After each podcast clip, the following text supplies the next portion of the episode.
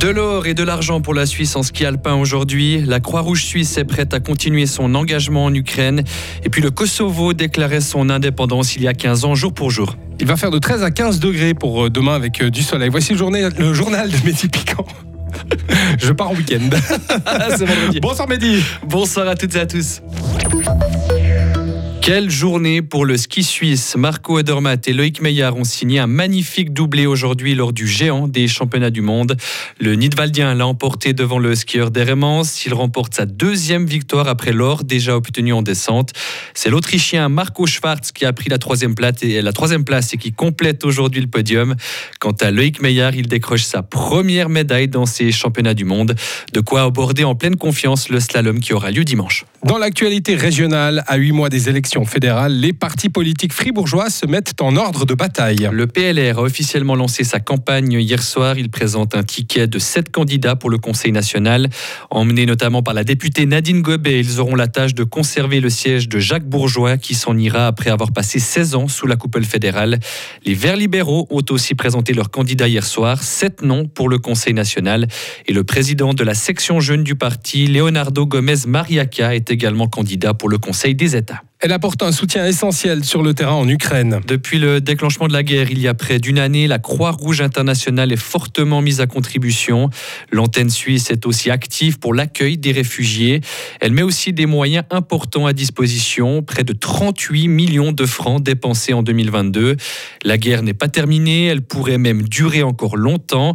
La Croix-Rouge suisse est prête à s'engager sur le long terme. Écoutez sa directrice actuelle, Carolina Frischkop plus la guerre se prolonge, plus la situation des personnes déplacées à l'intérieur de l'Ukraine occidentale devient précaire, tout comme celle des réfugiés dans d'autres pays.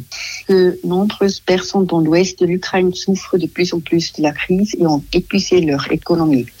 Il est par exemple de plus en plus difficile d'accueillir et de prendre en charge les proches réfugiés d'autres régions du pays. Nous sommes confiants que nous pourrons continuer à fournir l'aide dont nous avons besoin de toute urgence, en espérant que ce ne serait pas nécessaire trop longtemps. Et sur place en Ukraine, la Croix-Rouge suisse a aménagé une vingtaine d'hébergements collectifs et installé 8000 lits pour des déplacés internes. L'heure n'est plus au dialogue avec Vladimir Poutine. La France et l'Allemagne ont appelé aujourd'hui à intensifier encore le soutien militaire occidental en faveur de l'Ukraine. Nous devons aider le pays à mener une contre-offensive. Elle permettra des négociations crédibles aux conditions choisies par l'Ukraine. Ce sont les mots du président français Emmanuel Macron aujourd'hui. Il s'est exprimé cet après-midi lors de la conférence sur la sécurité organisée à Munich.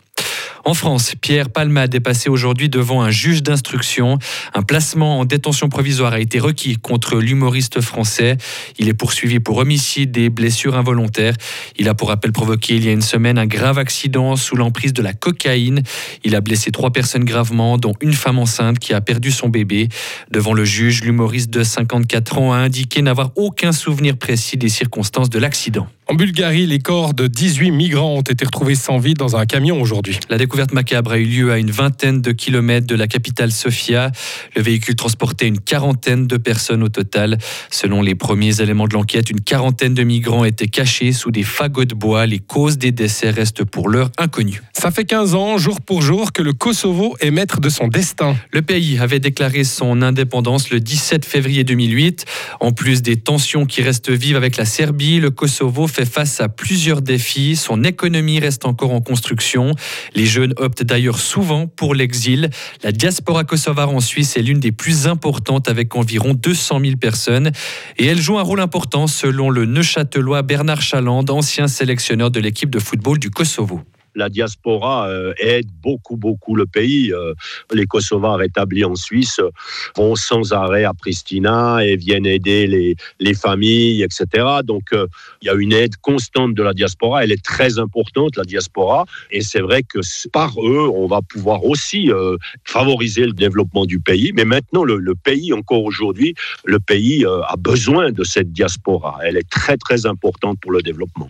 La Suisse avait été l'un des premiers États à reconnaître l'indépendance du Kosovo en février 2008.